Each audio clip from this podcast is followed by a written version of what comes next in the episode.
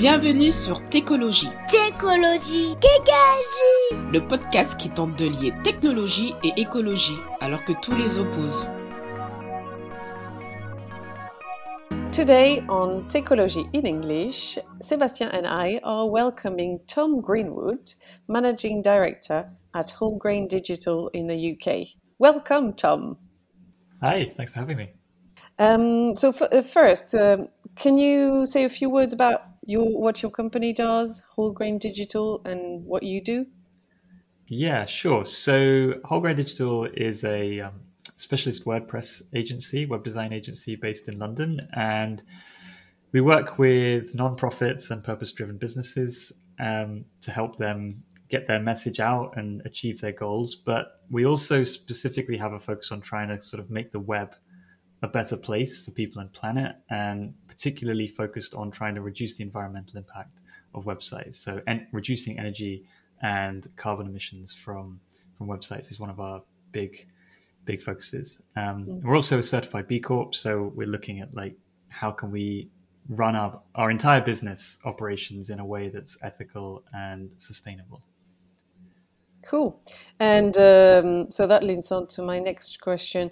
Um, Wholegrain Digital started a few years ago, right? And you started working on digital sustainability uh, some time ago as well. So, um, when and how did you start working on digital sustainability, and and what motivated you to do that? Sure. So we actually started the business in 2007, um, and from the beginning, we tried to run the business in a way that was environmentally responsible in terms of its operations and in terms of the types of client projects that we do. Um, but we weren't aware of digital sustainability as a as a topic. We actually part of the reason that I founded a digital agency was because I wanted to design things that didn't have any environmental impact. I came from a background of industrial design and was concerned about the environmental impact of producing more and more physical things. And that's one of the things that led me into the digital world.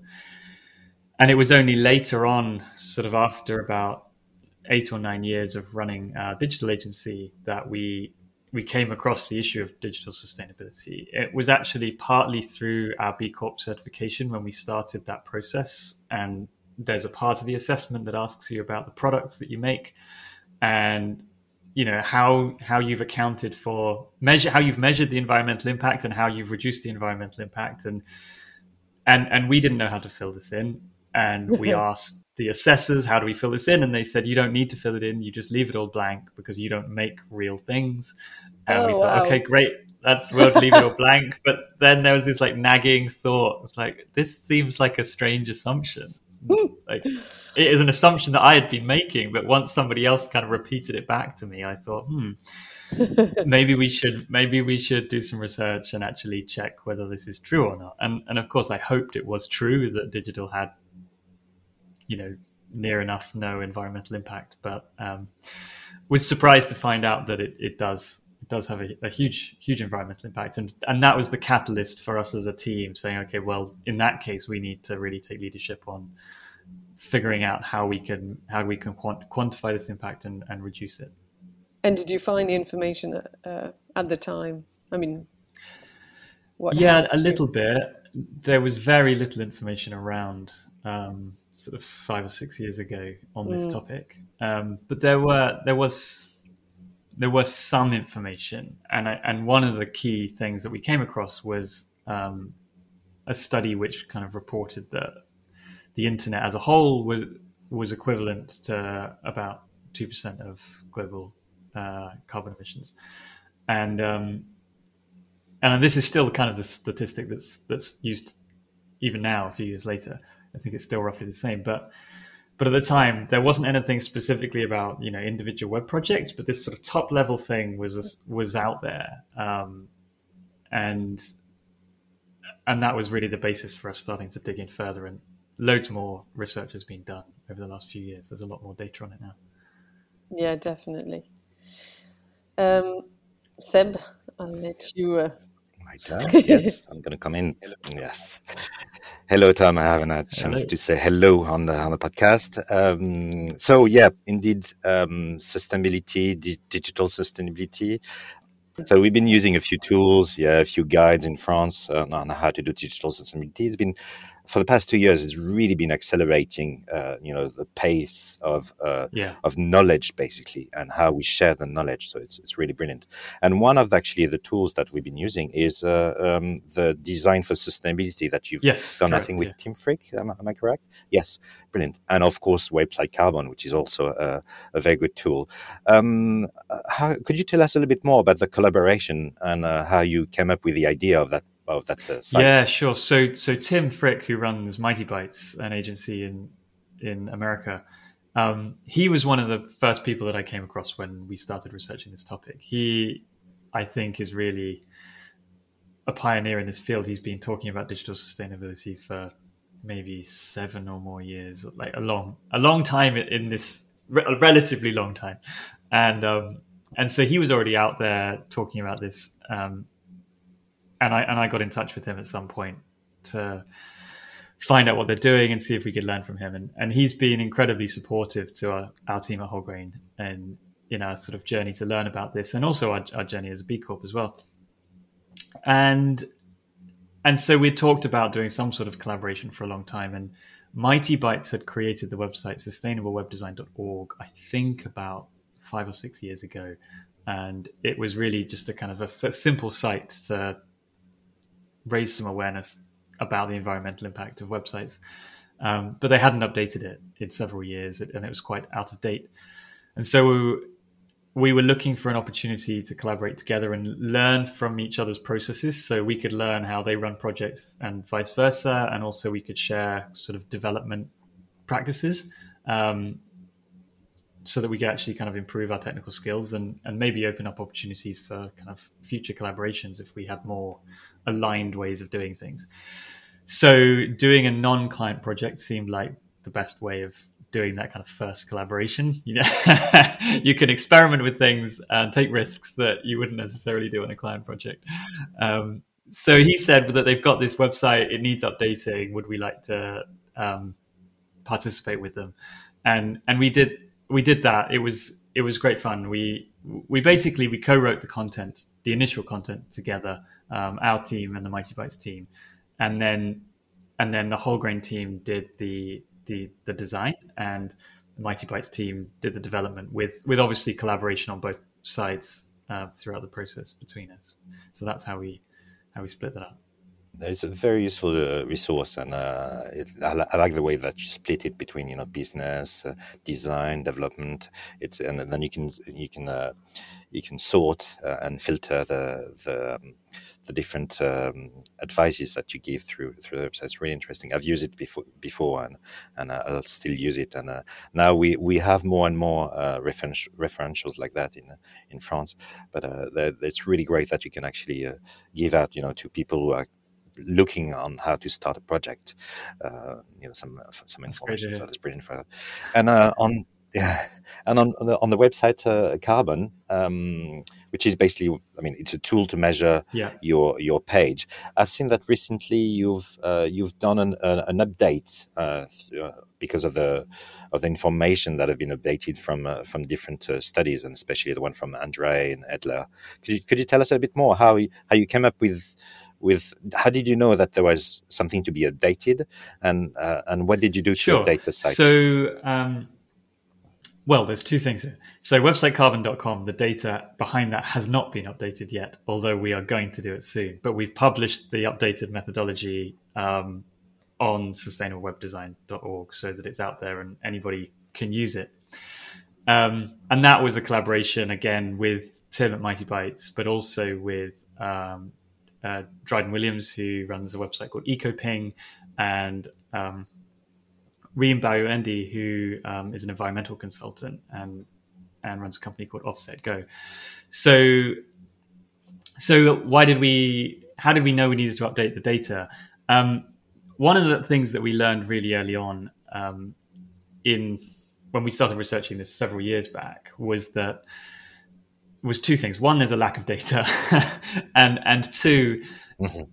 The internet, one of the good things about the internet from an environmental point of view is that the infrastructure gets more efficient over time. So every year, the infrastructure is becoming a little bit more efficient in terms of you know the energy required to store data or process data or transmit it through the telephone networks, etc. So we knew that that the the numbers would change over time. Um, so we've been following, we've been trying to find like every study we can um, since that first point of researching it five or so years ago. Um, and every time we've we've seen a new study, we've read it and reviewed. Do we need to do an update?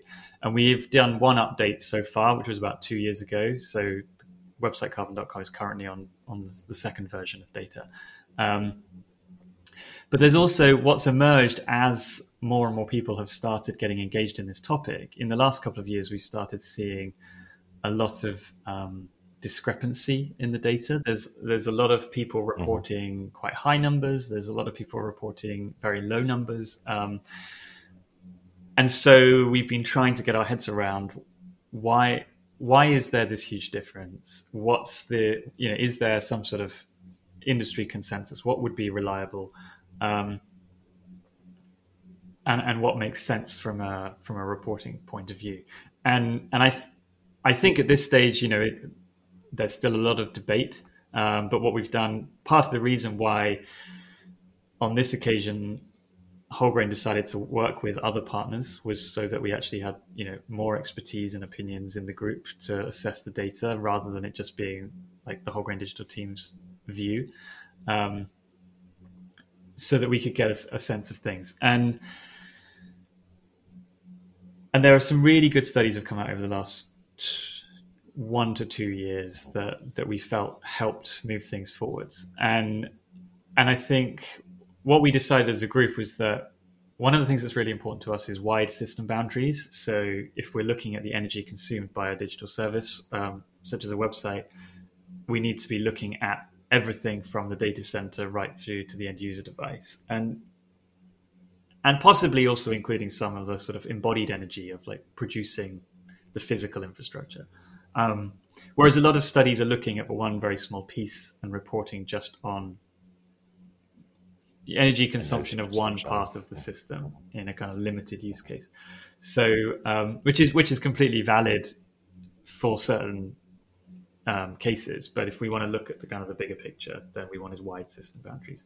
And um, the yeah, the Anders Andrae report, his his update, his updated report um, has very has those wide system boundaries, and also has very open data. Like he he he he publishes the raw data alongside the actual academic report, which is which is both helpful, but also you know helps you to have have trust in in the in the reporting that he's giving.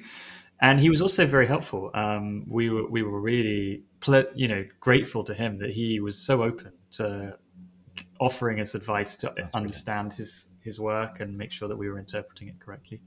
Um, but then equally, we run. There are a lot of people who are critiques of Anders Andrae's work and say that he over-reports the image, the energy um, of digital services, and so that was something that we were we were keen to look at. So we did review a lot of other studies, and um, a critical one that came out earlier this year that that really helped us sort of have confidence that in in his numbers was a study by the Swiss Environment Agency that looked at specifically at inconsistencies in um, the reporting of energy consumption of digital services, and and they looked at why are there like some reports with very high numbers and some reports with very low numbers, and they came up with a number themselves that they said, having reviewed all of the data, they thought was reliable for for one part of the system, which I think was it was the um, the the the transmission networks part, and so we compared that with with the data we had from uh, Anders Andrae, and it, it, seemed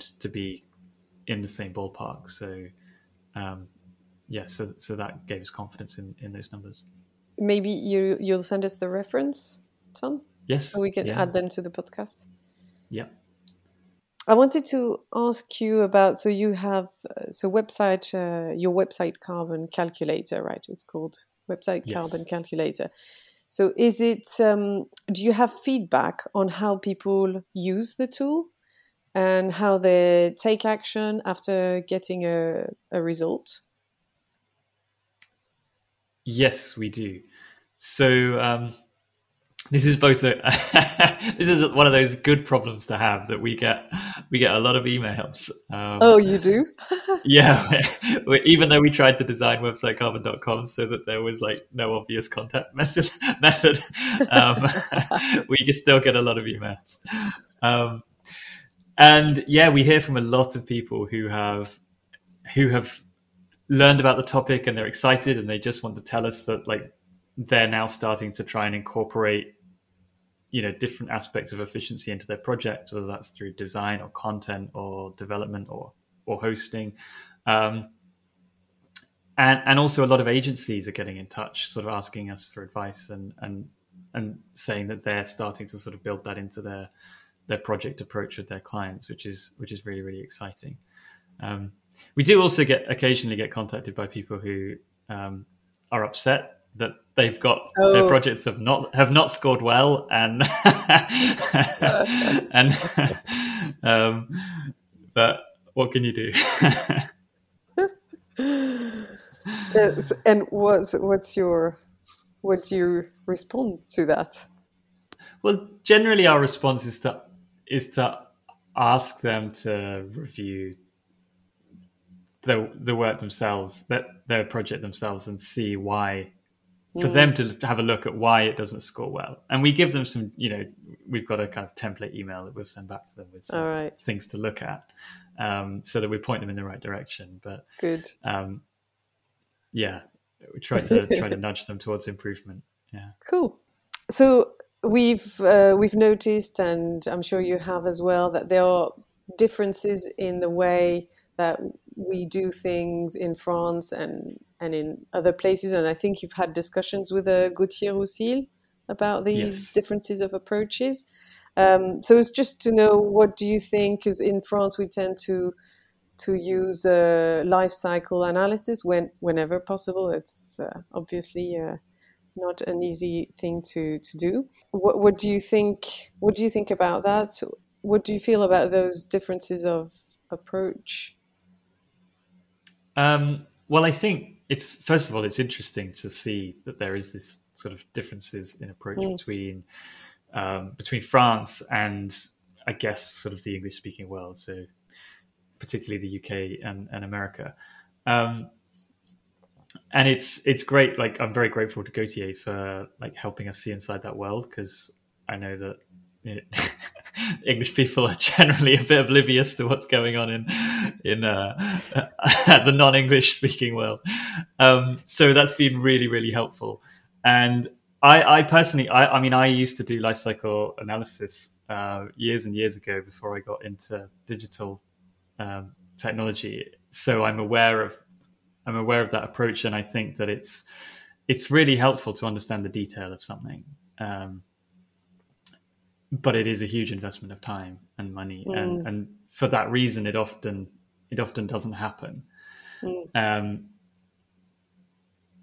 whereas I guess the sort of thing that we're trying to do at Website Carbon, we're not trying to say it's an equivalent to a life cycle assessment. Mm. We're trying to give people something that is accessible and quick and that can help them on their journey to to learn about the topic and make improvements quickly.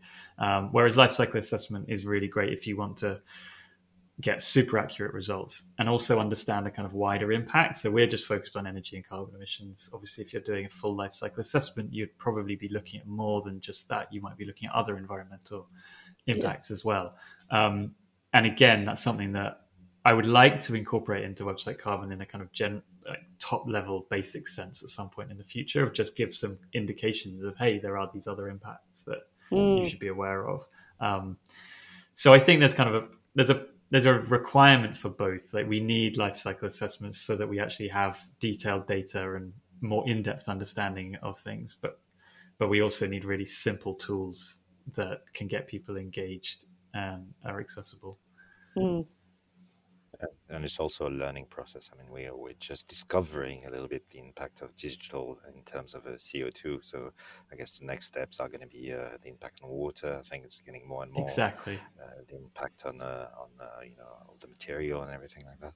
So no, it's it's it's at least it's the first step, as you said. And uh, um, and if you have more time and more, and if you're more mature, I think you can definitely start investing in in, in better measurements on on the other subjects. Exactly. Yes. So um, Wholegrain Digital is a, is a B Corp, as you said earlier. So yeah. um, other than digital sustainability, how do you promote a more sustainable working environment?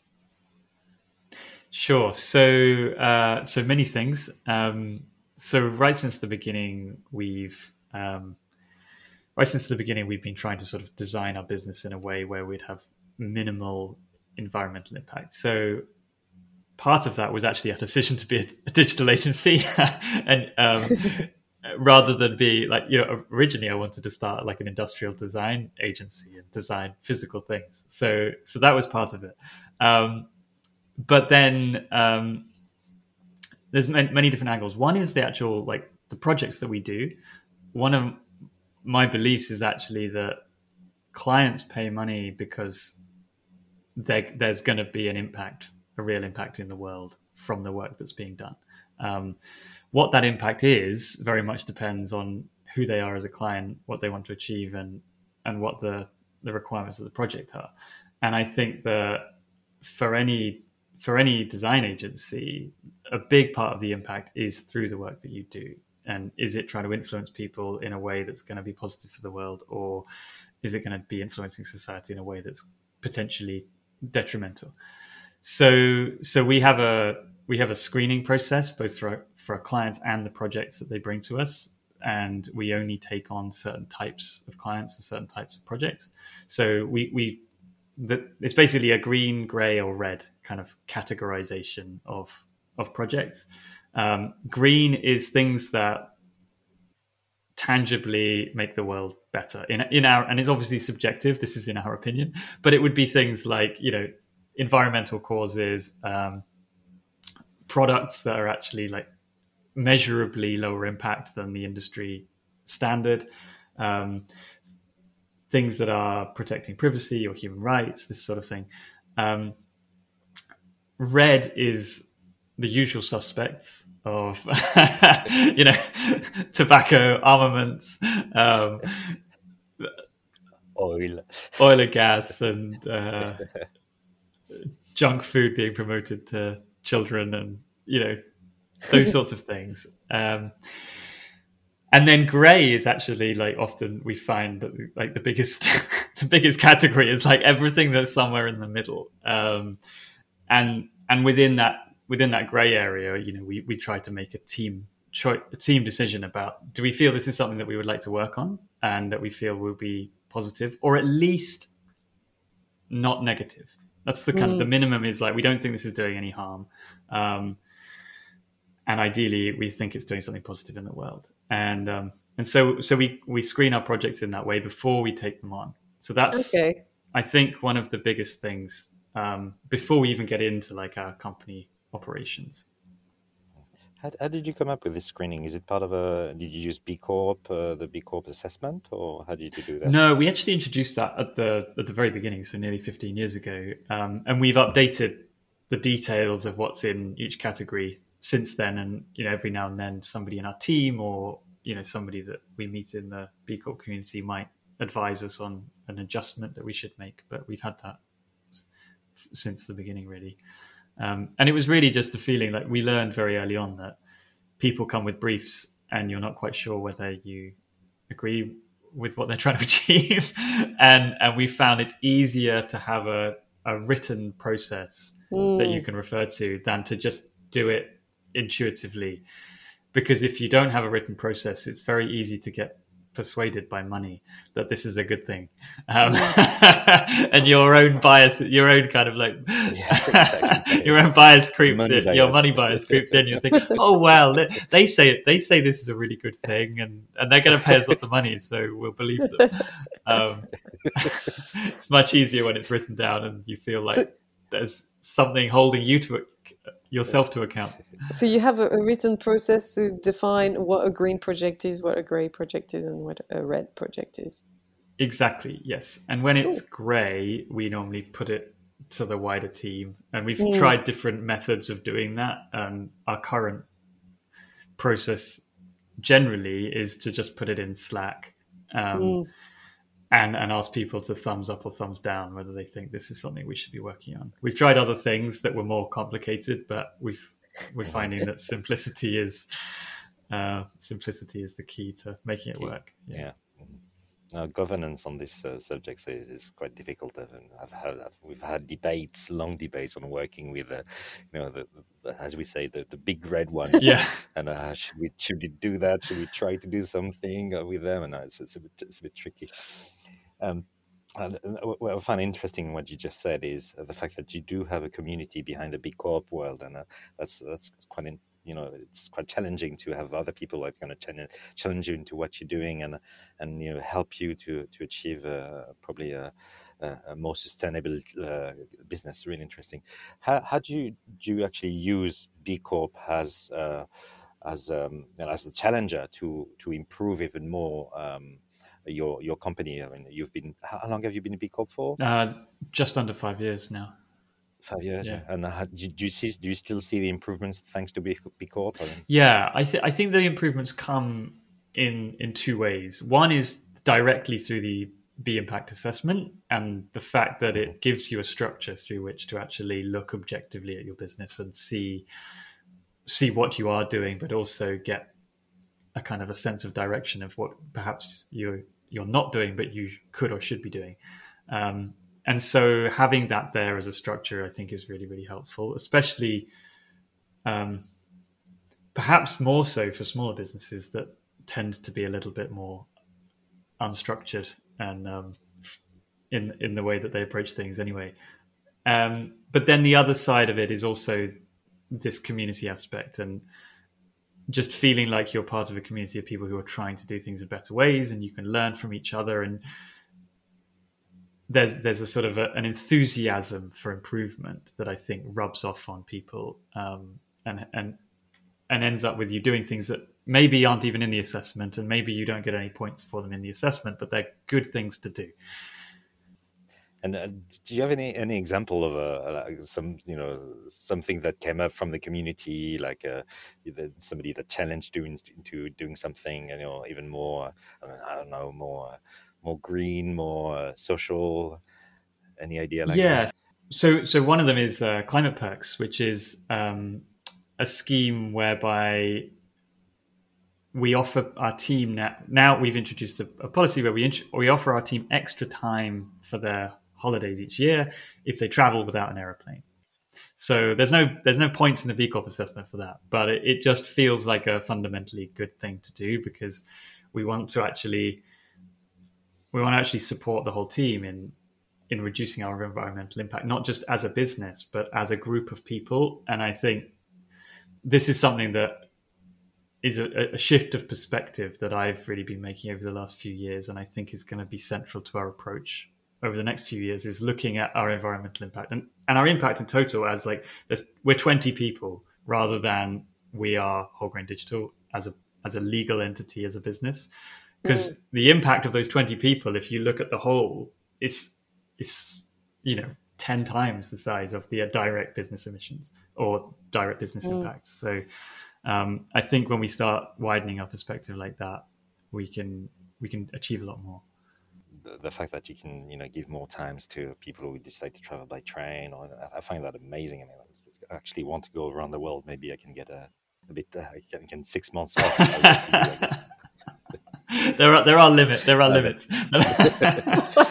what I, what I would like to switch now to is um, because we've talked about you know how community can help us and uh, we we uh, we work in, with with another com- community here who's actually uh, more into measurements of uh, you know of the of the impact. What we try to do together it's, it's big companies small companies any any time uh, companies we try to understand how we can uh, find ways to um, not necessarily convince but at least to you know find the first angle that's going to help us introduce digital sustainability or anything you know uh, around uh, sustainability basically in a business. And uh, you know usual one usual suspect is the cost of course as you mentioned it before. But we try to find other things you know and uh, what i would like to ask you is um, do you have any recommendations on starting a new project with a new client on you know how to convince or at least you know open the the door put your foot in the door just to start a new project around the sustainability. Yeah so i think generally generally our approach is to try and figure out what they actually what they care about and try to use that as a hook. Um, so so we'll we'll we'll introduce the topic of digital sustainability early on in the relationship, sort of in, in very early conversations, and we'll get a sense of how much they seem to be interested in that, and and and and we can kind of gauge how much we want to directly push that topic. If we think there's if we think there's interest, then we know that like this is something that we'll we'll we'll take them on that journey and, and try to educate them directly about that. Um, and that's what we're always hoping for. But if we sense that actually there's a bit of resistance to that and they're they're not really interested, we'll still talk about it, but we'll try to shift our shift the conversation towards the things that they're interested in and, and hook it in. So if they're interested in search engine optimization, we'll hook it into how it can help them improve their search rankings.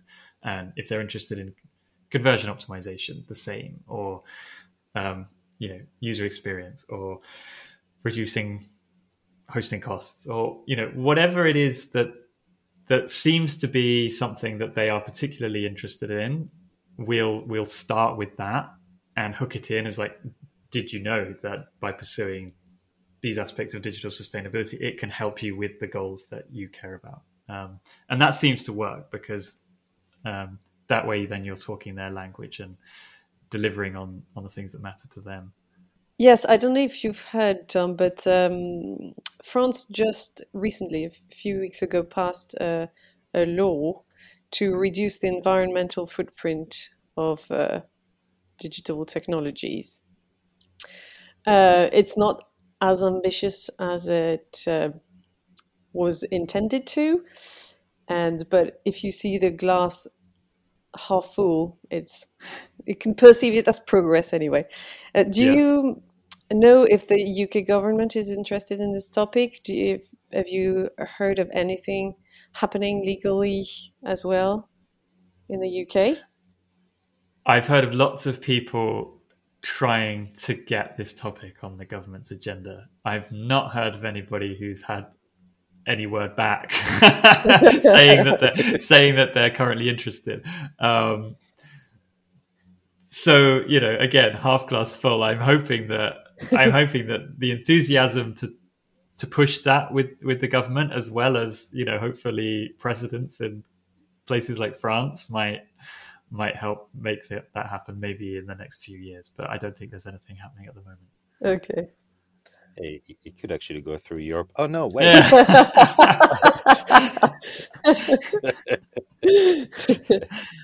I find the probably the uh, Anglo-Saxon world being more aware as a group that they need to address, you know, a, a subject like digital sustainability, and that you can actually um, you can you can lead something without having the government on your side. You can you can push the agenda without having the government on your side in the Anglo-Saxon world. In France, it might be slightly different, and sometimes we actually rely, and it could be anywhere in the world, we rely on uh, public um, orders. You know, like a mandate. Those can be uh, a way to start a new trend by saying like government by by the, its investment can uh, can push uh, another agenda. Um, so I'm wondering what's what's your point of view on is it? I mean, do you see the public reacting to that, or do you think it's going to have to be uh, somebody like the government that's going to have to push the agenda? Um, I think a bit of both. I mean, I, th- I think at the moment it's definitely it's definitely more the public pushing the agenda. Um, but we have seen, for example, with web accessibility, that the in the UK there is uh, regulations that that all public sector websites have to meet WCAG AA standards, for example, um, and and gradually that's being rolled out as well to the nonprofit sector. So that sort of thing, I does think does have a big impact because it means that everybody in the industry needs to be aware of it, and they have to be able mm. to deliver it in some projects, if not all, and then gradually it becomes normalized. Um, and I think the even the you know the people who are not affected by the regulations start thinking, well, mm. it's a matter of time, so we better upskill on this. Mm. So I think I think it can be really powerful. So hopefully something like that will happen in the UK with sustainability too. Yeah, the, the power of soft laws yeah. before hard laws. Exactly. Yeah, indeed. And we also wanted to ask uh, more generally, what is your view on what's happening in the UK, but also around the world regarding digital sustainability? How how do you think things are evolving? Yes, so I, there does seem to be a, have been a surge of interest over the last eighteen months, and and I think some of that is is COVID related in terms of people suddenly being really aware of our reliance on digital technology, and I think that sparked some media interest in what is. There was so much uh, attention around are we going to reduce environmental impact through the pandemic? And there was a lot of hope that that would actually, you know, be, there'd be a reduction in carbon emissions, for example, during the pandemic. Um, but I think it sparked interest in will all these video calls we're having outweigh the benefits of not traveling to the office and so forth. So I think it sparked some really interesting conversations and helped get this topic on people's agenda. Um, and then but it seems to be accelerating this this topic. I mean, I think it was the beginning of it was before the pandemic. It was the January 2020. We had we received the first brief we've ever had that talked about digital sustainability. Um, and it, you know, we had one brief in January that mentioned it, and then we had two briefs in March that mentioned it. You know, and so like I even before the pandemic and it sparked this topic. I think there was also in parallel um, the early signs of this topic kind of becoming more mainstream in the digital sector, um, and now it's the thing that we get. You know, we're getting asked about regularly. Clients now are more aware of it before they even start talking to us. So, so that's really really exciting. Um, and there's just so many more yeah, agencies talking about it, studies being published, media reporting on it. Um, yeah, there's communities. Yeah, communities forming. Climate action tech and uh, exactly. Yeah, so so I'm I'm, I'm optimistic. yeah, we have to be. yeah, exactly. Yeah, so you released a, a book, right, earlier this year. Yeah. Called Sustainable Web Design. Is I that right? and so, why did you decide to write this book? And uh, what can people find in your book? Sure. So, I mean, this relates to the last question as well. Actually, yeah. that I, I was. I was concerned that there were not enough people talking about this topic, um, particularly I guess it would have been 2019 when when that started when that project started to to write the book. And at that point, it was it seemed like almost nobody was talking about it. And when we did talk to people about it, most people reacted as if it was the first time they'd ever heard about it. And and I felt like we need to make this mainstream in our industry. It shouldn't be a niche thing because sustainability in in general can't be a niche thing. Um, if it's niche, it's failed. So, um, so I felt like writing a book might be one way of helping to make it more mainstream in the industry. And I was aware that a book apart is like a well-respected publisher who does a lot of, um, they publish a lot of books about uh, how to use digital in ways that are responsible for society. So talking about topics like accessibility and privacy and safety um, and I thought, well, they've got an audience of people who are kind of influential in the industry and and they they help to set the agenda of like what are the important topics we should be talking about. So so I thought if I could write a book for them about the environmental side, then it would help put it on the agenda and get it in front of more people. And um, yeah, so that project took just I guess a bit more than a year from beginning beginning to end to have it published. Um, but it was, but I but I feel like it has it has been doing that. It does seem to have got a lot of people inspired and and a lot of conversations started, which is really really exciting. Um, and in terms of what the book covers, it, it basically it starts from the beginning of how did I learn about this topic why does it matter? Like why why should people working in digital even be thinking about environmental issues? Mm. How does it relate? Um, and then looking at the practical side of what can we do in what can we do in design and development? Like what what is green hosting? How do we you know decide? Uh, how do we how do we specify green hosting?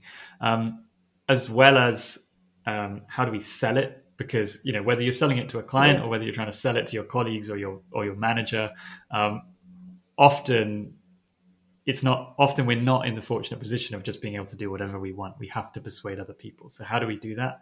Um, and then and then finally there's just one chapter kind of looking looking at, at the future of the other way around of okay we're looking at digital and how we can make it lower impact on the environment but is climate change itself going to impact digital technology in terms of the resilience of of the internet and all of these services that we depend on? And are, and do we need to also be thinking about that side of sustainability of actually designing these things to be more climate resilient yeah like we saw in taiwan with uh, semiconductors uh, mm. shortage yeah. because of the because of the drought now it's it is uh, really interesting to uh, look at the resiliency as you said of, of the internet yeah exactly Very good. Okay, well, thank you, uh, thank you so much, Tom. Before before we go, um, because you mentioned that maybe you, your book could be a, a great uh, help for people who are starting, we need to understand what's going on. Um, what what inspires you uh, yesterday, today, to um, you know to to find new ways of working and new ways of uh, being more sustainable? Uh, what book, what authors uh, inspire you? Um, I think my my all time favorite for inspiration is um, Victor Papanek, and he he's got two really great ones. Design for the Real World is kind of the classic, um, but the Green Imperative, which he wrote later, he wrote in the '90s, um, specifically about the environmental aspects of design. Um, is still so relevant today. I reread it a few months ago, and I couldn't believe how how relevant it still seemed, kind of 30 years later. Brilliant. We'll we'll put the link to uh, to all the material we uh, we listed uh, your website and uh, uh, and um, and the books that you you recommended just now.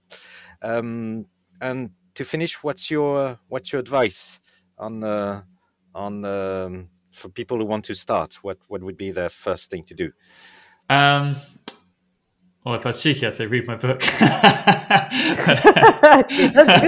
Thank you, Tom. That was very nice. That's a good way. Closes the loop. Closes the loop. well, we can finish on that definitely. Thanks a lot, Tom. That was great. Thank you very much. It was great. Yeah. Great. Nice to talk to you both.